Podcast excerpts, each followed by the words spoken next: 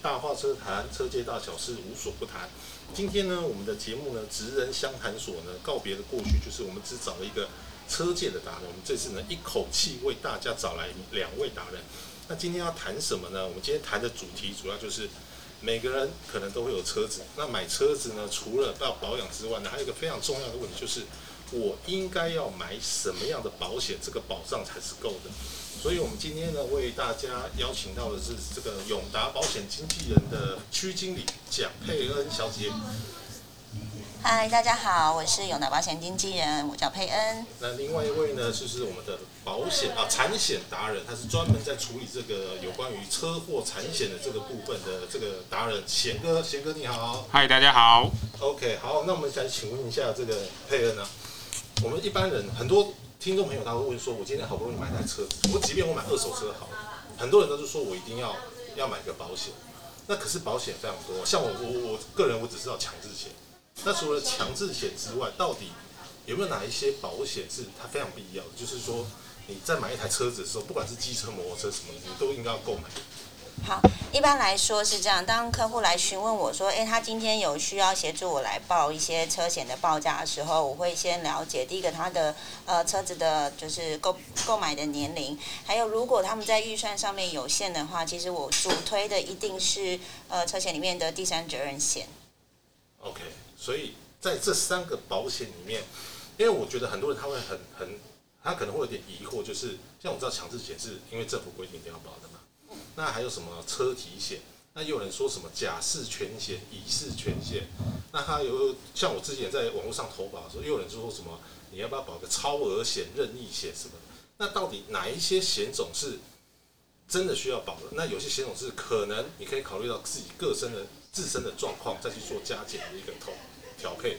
好哦，像现在我们常常都会讲，就是马路在走，保险要有。那车险里面分着呃三个甲乙丙。那之前还有一个比较少人知道的丁式，但是因为它的那个出险费率太高了，所以业界上面也没有人在做了。那甲乙丙在投保的过程当中，第一个甲式它的保障范围是什么呢？它其实就是保障我们的全险，比如说是非人为因素的造成的这些呃车祸呃就是。常常会有新闻，就是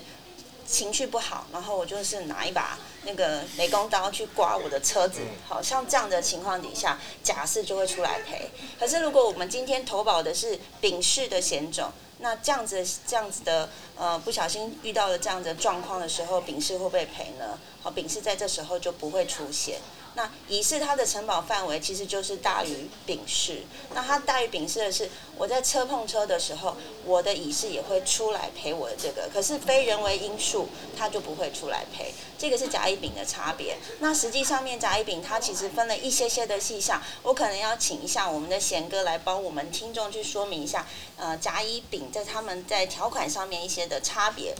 好，大家好。那其实甲乙丙的范围就是甲式大于乙式大于丙式。那那我先会先从丙式开始解释哈。那丙式就是车对车的直接碰撞，车子碰车子。好，那乙式呢，就是除了车碰人、车碰车、车碰物，只要有碰撞，不管是自撞或是碰到车，都会赔。那赔我们自己的车体。那乙式的范围就比较大了。那再大一点就是甲式。所谓的甲式就是乙式的范围再加。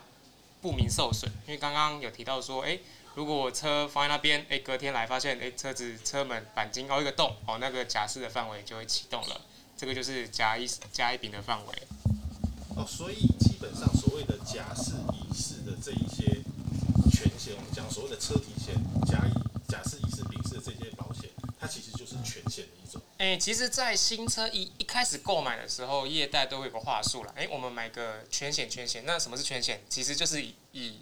以是为主体来搭配的一个全险。那其实这个全险没有一定的定义，就是说啊，它就是一定有什么样的东西，什么样的东西。那只是一个 talk，哎，吸引大家说，哎，我买了车子之后，顺便跟你买保险。哦，它其实就是有点像是套装的概念。对，就是它可能有包了很多东西。对，但是你如果还想要再去额外再去保其他的话，你就要再去任意选的这一个项目里面去去选，是这个意思吗？对，比如说像第三人，像现在发生很多，哎，可能碰到高价车，那是不是会赔不够？那至少再交一个超额责任险。所谓的超额就是哎额度超超第三人的额度，因为像现在外面的名贵的车很多，就是有动物的啦，就是牛啊、蛙啊，或者是有马的这种名贵的车子很多，所以务必要保一个超额责任险。刚才贤哥讲到这个超额的责任险呢，我我有我有一个疑问哦，就是因为网络上其实蛮多人在讲的，就是比如说我今天开一个一百万的国产车，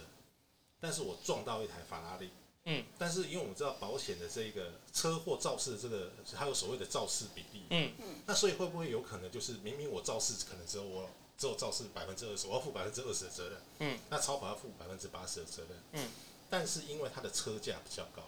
所以到时候变成综合理赔，即便我只有要负责百分之二十的这个赔偿责任，但是我付出的金额可能比他赔给我还要多，会不会有这个状况？会哦，这是有可能的哦。假设对方的额度就是车车价的额度非常高，假设它是宾利，嗯那我们所知道的宾利都是一台房子在路上跑。对。那像宾利的车价比较高，假设真的发生车祸，我们常见的责任比，其实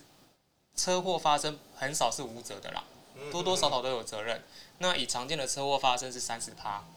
一千万的三十趴，这样是多少？哦，所以说，如果我说重点是撞到别人是要赔多少，而不是我们自己的车价，所以其实车体险跟第三人责任险这是要分开来看的。OK，所以大家保险要有个概念，就是有时候不是别人撞我，我就没有事情，对对对，就是你在这个负担比例。所以说，假设如果说我刚才提到那个状况，就是假设我们去撞到超跑来讲的话，那这个部分的话，就可能就需要所谓的超超额险没错的这个部分来来去做个保障。OK，好，那小新，那我想请问你哦，在整个保险里面呢、你刚才有讲到说甲是、乙是、丙是这三个全呃所谓的全险来讲的话，嗯目前哦，你们就是专业的人士来看的话，你们会比较推荐保哪一个保险？比如说你要保到甲式，这个保障才是最好的，亦或者是其实你觉得一般来讲丙式就够了？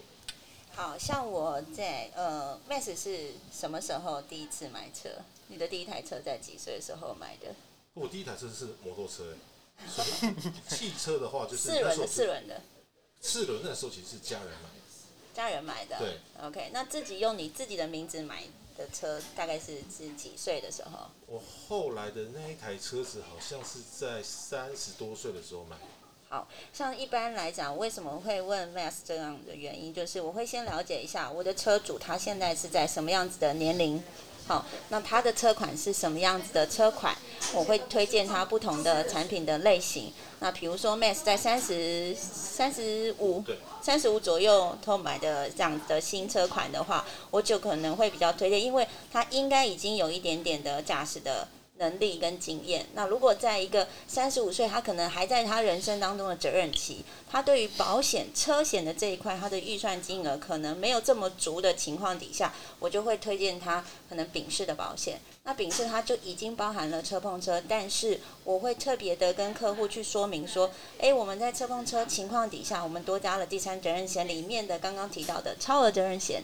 超额责任险是因为在三十几岁的驾驶人身上，其实在一个理赔的概率上，其实他有一定的驾驶的技术，可是他还是会难免在那个呃比较油门踩的比较快哦这个情况底下，或是干脆把油门减掉了，这种客户也有，那他就会可能在投保的上面，我就会请他去加一个超额，因为超额一般来讲，在普遍的保险公司、财险公司，他们在计算费率上面，他们的计算费率其实没有想象一一般民众想象这么高，所以我会推荐，假设今天听众，你也可以问询问你的业务员说，哎，我的车险想要加一个超额，那请他帮我估价，这样子的保费是多少？所以你个人觉得，其实超额保险的这个部分是非常必要的。因为现在太多这种路上的豪宅啊，就是路上豪宅，豪宅。对对对，移动豪宅太多了。像前几天不是又有出现一个，好像已经停产，就是比较只有进进口一台的，像悍马的这种，嗯对对，请呃好像昨天的新闻吧，如果大家有看到的话，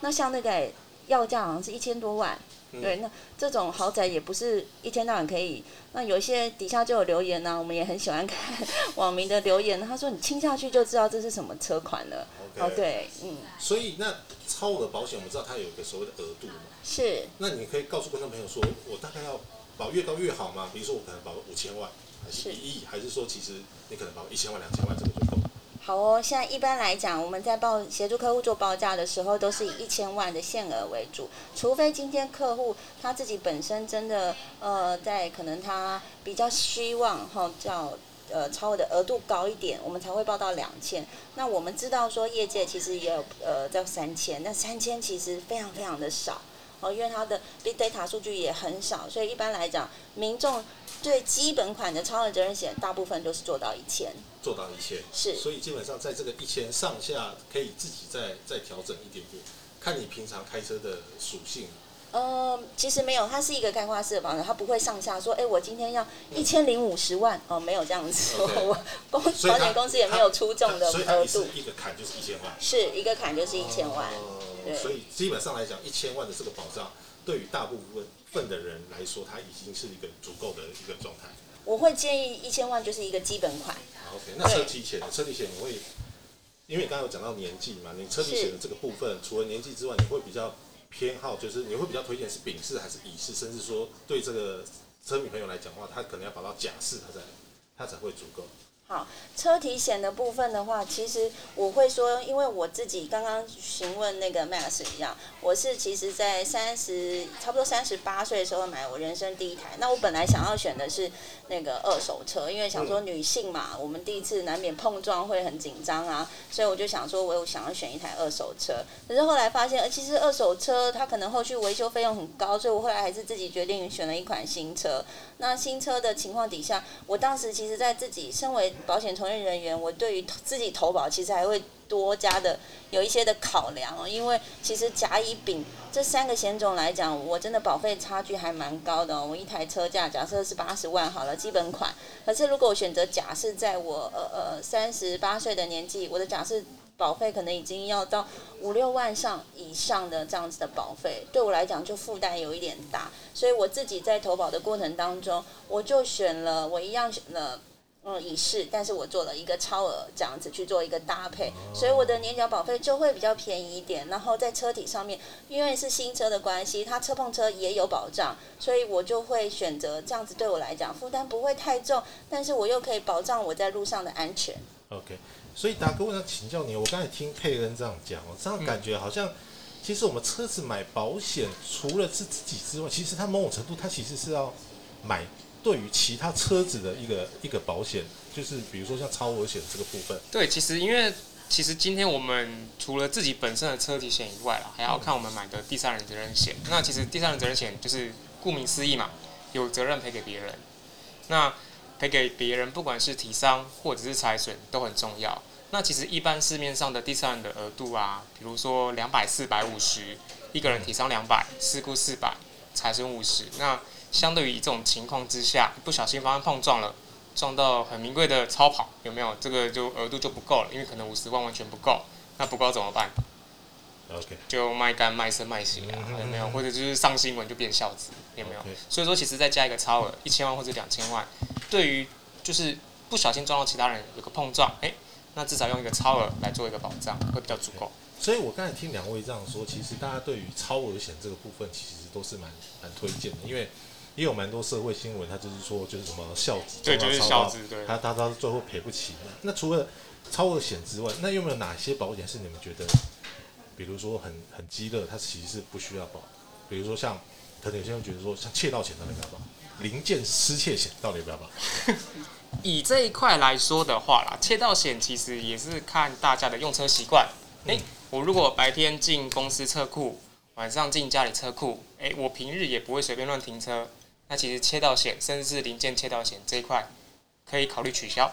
那可是如果诶、我是业务，我平常开车诶、比如说去山区或者去郊区比较远远一点的地方，不方便有车库停车，那还是强烈建议保个切到险。也保一个切到零件险。OK，好，那接下来我想要请问佩恩哦，就是因为你刚才有讲说这个保险的这个要选择什么样的险种，其实某种程度跟你的年纪有关系。那除了年纪之外啊，那像我那个时候买车，可能很多像那个保险业务，他就跟我讲说，那你要不要保你妈妈的？那因为我还没有结婚嘛，然后他们就说，我说那为什么要保妈妈？他说因为妈妈的这个费率来讲的话呢，它在保险的这个算法上面来讲的话，它的这个费率会比较低耶，就是说他们好像有个什么意思是像风险系数之类的东西啊。所以你说你可能保女性车主的话，就是你这个车主登记是女性的话，你的保险费用会比较便宜，这个是真的吗？好哦，我举一个例子来讲好了，因为在过去我服务的客户里面有大部分是医师，那有一次医师就说，哎，他通知我说，哎，那个佩恩，我保险快到期了，我要去验车，你先帮我处理一下。我就说好好好，然后因为呃已经是我的客户，所以在基本上他的资料我都有的时候，我就直接帮他去做一个呃就是强制险啊，还有第三责任险的这些报价跟金额。就我递交那个报价单给客户的时候，客户说没有没有，这个不是车主不是我的名字，是我在开。那我就说，哎，那车主是谁的名？他说是我那个。呃，我老婆的妈妈，我就是她丈母娘的名字。我说哦，丈母娘，我一算，我说那你出生年月日给我。哇，她丈母娘已经是 六十四岁了啊，我客户三十几岁，她丈母娘六十几岁了，这样。那他就说，那当时其实一看我们就知道，为什么他要用丈母娘的身份去当这个车主呢？是因为保费会比较便宜。那确实，如同 Max 讲的，我们的保费的计算会因为我的驾驶的年龄、车主的年龄，还有他的性别，吼，他会有一些计算费率的差异性。哦，所以大部分在过去，包括是现在，还是会有部分的客户，他们是用不是车主、不是同一人的方式来去做一个投保这样子。那如果说这个差距，如果说一样都是保乙事险、全险来讲的话，是这个差距大概金额大概会差到多少钱？其实差距大概在一两千块左右，不并不会差太多。才差一两千块。其实主要还是要看你有没有肇事，就是你对你有没有这些出事出险的记录。保险公司其实在乎的是你的出险记录。对。计算年龄跟那个驾驶的年龄，其实都只是一个计算的基础的一个因子而已。那它最重要的还是你的出险记录有没有这样。哦，是，所以说我那个时候本来还想说，如果真的差很多的话，是不是去娶一个老婆？是不是？赶快路上去认一个丈母娘之类的，娶一个老婆，所以才差一两千块，差不多。那除了这个这个所谓的呃年纪啊性别年龄的因素之外，那还有没有什么是决定这个保费的一个一个关键？哦，那这个我补充一下，其实还有所谓的肇事加减费。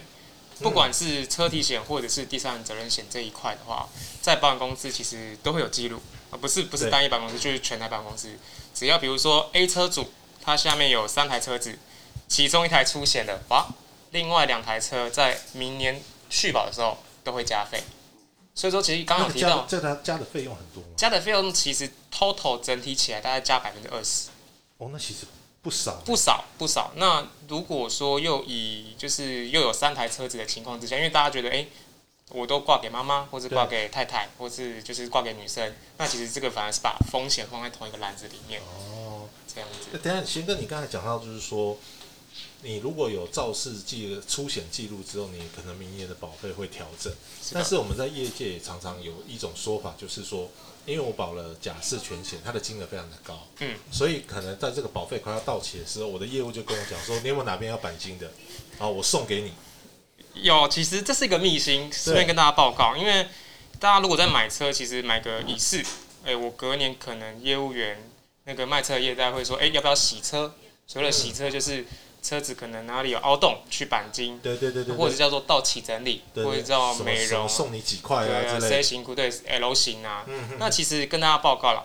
羊毛出在羊身上。哎，我如果明年有减费的空间，哇，我这样洗车下去，我我就没有减费的空间了。哦。而且其实业代这样做，其实还有一个原因啊，他除了介绍客户去洗车，他还有介绍奖金，还有百分奖金，还有修理奖金。所以其实。卖车的业代很喜欢做这一块，因为它本身就有保险服务费的收入了。对，而且再介绍去车厂，它也有收入。哦。所以说，重点是羊毛出在羊身上。所以他的这个意思等于是说，他其实送你这一些钣金的费用，但是其实这个费用其实他是帮你报出险，是这个意思吗？没错，没错。哦，所以你可能隔年再去查这个记录的时候，其实你的保险的这个费率就可能不会不会变便宜，对，搞不好还会变贵，因为如果说有。出险出了两次，那就是一定会加费。哦，因为哇，那我觉得这个真的蛮重要的，因为我真的听很多人讲说，就是什么你你保到这么高的保险呢，你就一定要什么让他送一下，然后有些人还是说什么换轮胎啊，什么什么之类的，对，陋习啊，这是陋习。所以这个就跟那个贤哥讲的一样，这个其实是花你自己的钱在帮自己钣金。嗯，当然了，当然了，就是用自己的保险。其实很多的车主都不到不太知道这件事情，就觉得哎、诶我就每年保，每年保，每年保。嗯嗯那其实业代在每年保的时候会稍微动点手脚，我可能会把保险的内容缩减，跟去年差不多，那就每年都压保费。那甚至说，哎、我去年是乙式，那洗完车子之后，我今年就变丙式，对，反而更便宜了。可是它的保险范围就缩很小啦。原本我乙式有包含自撞，有包含车碰车、车碰人，可是我丙式就只剩什么车碰车。车碰车。对啊，哦，OK，好，那因为我最近在网络上有去查一个一些资料，他说现在好像保险公司有个新的一个计费的一个一个标准，它是用什么大大数据下去算这个 UDI，就是我们请其实佩恩还是贤哥，谁可以帮我们说明一下，就是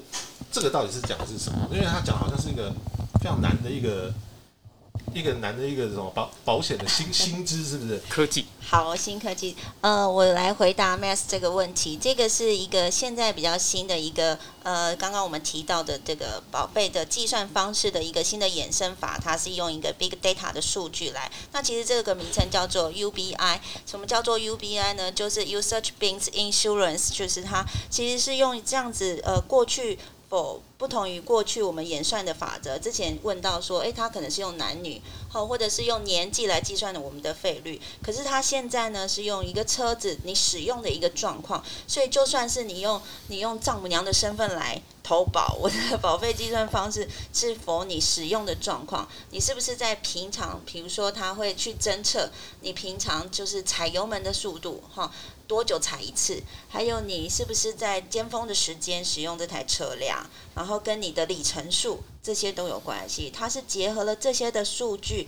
然后去计算的一个衍生的一个方式。所以这个是比较现在呃政府也希望有推这样子的一个方式，因为这也是一个相对性，我们看起来是一个未来。只是现在这样子的计算费率，呃，普遍在业界上面或是一般民众上面比较少为人知道，而且因为它有一些必须要你要下载的一些软体，跟一些它所要承载的一些不同的呃功能性，比如说你的车子就是要加装，它可能还要检视你的呃行车记录器，好、这些等等资料来去做一个演算。所以我说，呃，目前 UBI 是呃业界上面有，但是推广度不够高的一个主最主要的一个原因，这样。但是其实啊，就你这样讲的话，其实未来这个所谓的 UBI 这一个演算的一个方法，它其实会更接近于实际行驶的一个车辆在使用的一个状况啊，就是包含它的使用频率，那包含它的使用习惯的这个部分来讲的话，它这个资料都会被收集起来，然后再由这一个基础上面去计算你的保费。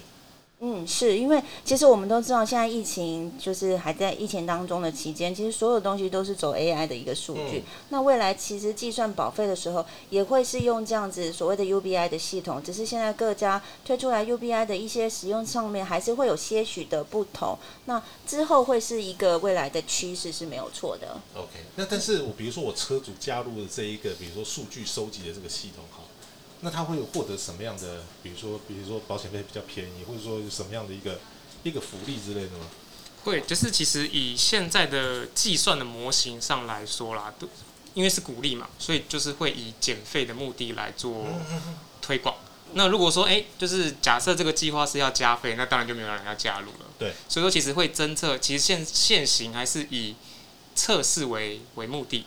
因为像我们现在主管机关就是金管会，金管会会比较希望说各家保险公司可以稍微就是试行这个计划，哦，那看各个的对，先试办看看，因为毕竟这个东西概念提出来也还不到几年，所以说其实这个还没有到那么的成熟，因为包含后面的计算模型啊，后面的一些精算啊，那个都比较难啊。OK，嗯好，那这是一个算是一个新的统计的概念啊、因为我们早期来讲，可能话可能就好像佩恩讲的，我们用的就是年龄的分类或者性别的分类。那其实这个东西，啊、这个分类某种程度也是过去的大数据。就是我去统计说啊，就好像我我三十几岁到四十几岁，可能这个期间的用车的次数是很频繁的。那可能这个年纪的用车频率很频繁，但是它的肇事率会比较高。比较那可新形态的计算方式，因为像以往可能是根据性别、年龄，嗯，甚至是肇事加减费，那现在这个是更更细的，更个准确体的，对对它的检测的标准更更严格了。没错。OK，那两位，那我最后要问一个算是大灾问的问题了。很多人他都会说，保险这个东西你自己上网看一看就好。就是不要给业代赚这一笔。那到底车险这一块，就是在你们两个的比例哦，因为像我知道贤哥你是做产险的哦，嗯，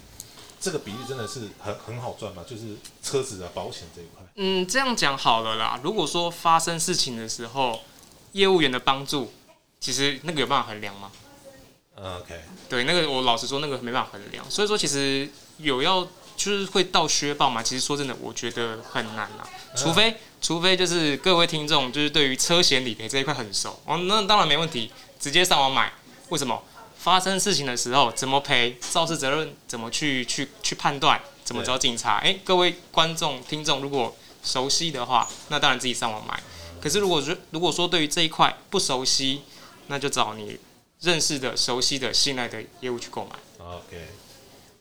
那在食物上面，我就是会这样子推荐给客户。就像疫情期间，会有很多医生的客户，他们就变成是用就是视讯视讯问诊，那就跟你上网买投保一样。我问一下社讯问诊，他会说：“哎、哎呀，你现在那个鼻子有不舒服吗？”你好像问了，我也不知道怎么回答，而且我脸要对镜头，我有很多的限制在这个呃。就是虚拟空间上面，那网络投保其实是一样的，有很多的栏位，其实说，呃，超刚刚我们一直讲的超额责任险，其实它要附加在第三责任险，它并不能够单独出单。所以如果你只懂一点点，但是你想要用我节省保费方式，我自己上网投保，就有点像是医生在私讯问诊一样，其实那个准确度是会有差的，而且将来你还是要到医院去拿药啊。对不对？我不会寄药给你啊，我只是问诊去帮你写了一个药单，所以就像网络投保一样，我可能可以先借网络的试算，但是我们后续还是找专业的人士来协助我们处理。真的在发生理赔事故上面的时候，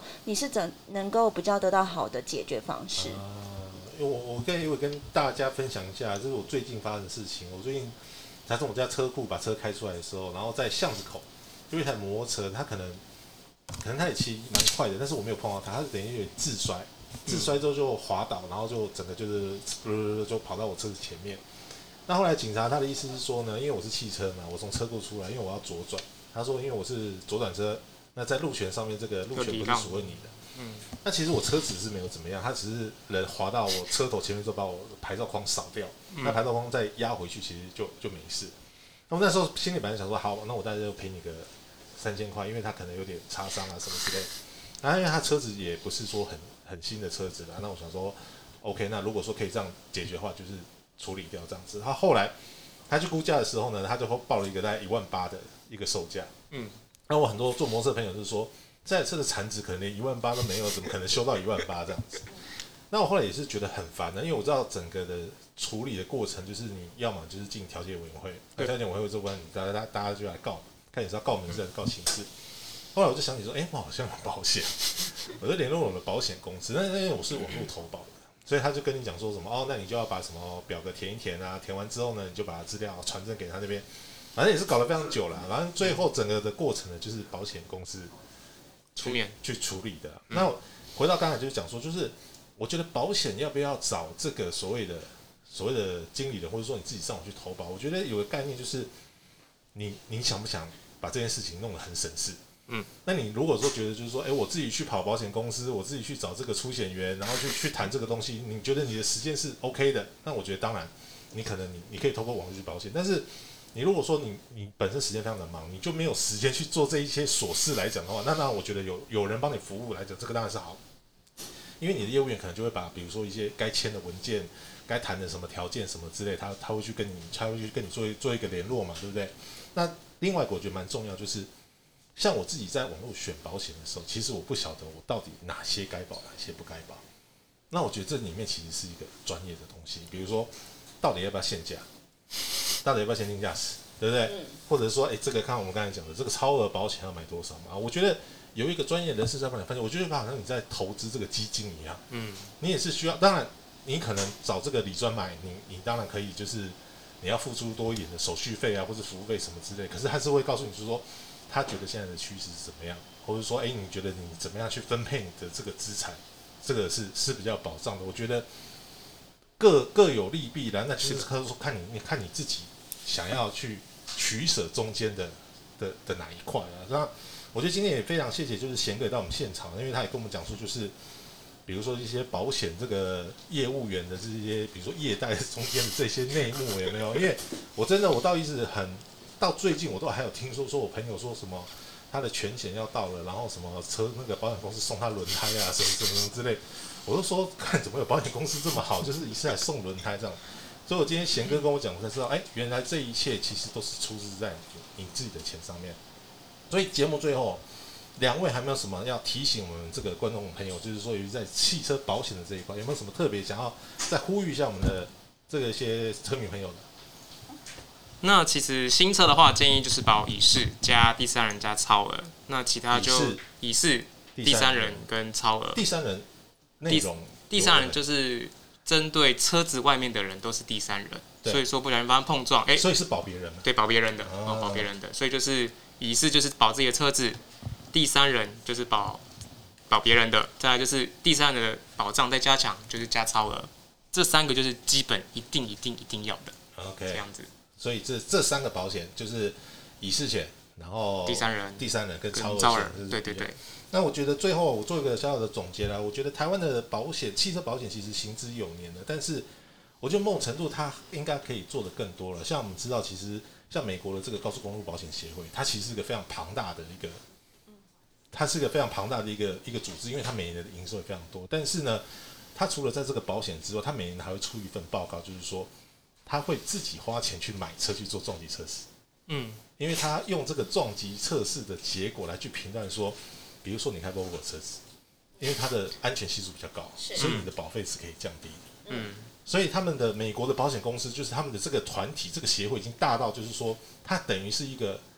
车商的呃一个监督单位就对了，就是我可以用我自己的钱，因为可能很多人说啊，你们这个哦业配啊怎么样怎么样之类，我保险协会呢，我就把你的车子拿去撞，嗯，撞完之后我给你几颗星，那以后你买这台车子的车主呢，你在我这个协会的会员里面，不管你是哪家保险公司，你可能你买这些车子来讲的话，你的保费就会低一点点，嗯，相对的，你可能这个撞击测试这个结果之后两颗星或一颗星的，那肯定你的保费就要提高，嗯，那我觉得这一个就是。我觉得保险可能玩到极致就是这样子啊，就是你可能除了过去大家觉得说保险是来配合车商去做一个销售搭配，但是反过来，哎，我可以是监督你，让你变更好的一个一个组织单位。是的，我觉得这个是是蛮有趣的。那么今天也非常谢谢两位到我们的节目现场。那那我们今天的节目就在这边。如果说对我们的节目有任何的意见的话呢，欢迎到麦斯达瓦车展的粉丝专业去做留言，亦或者是呢。你可以呢上这个永达保险经纪人的公司呢去找这个区经理蒋佩恩，还有我们的贤哥。那有什么保险的问题呢？相信他们都会很乐意的帮您解答。那么今天的节目就先到这边啦，再会。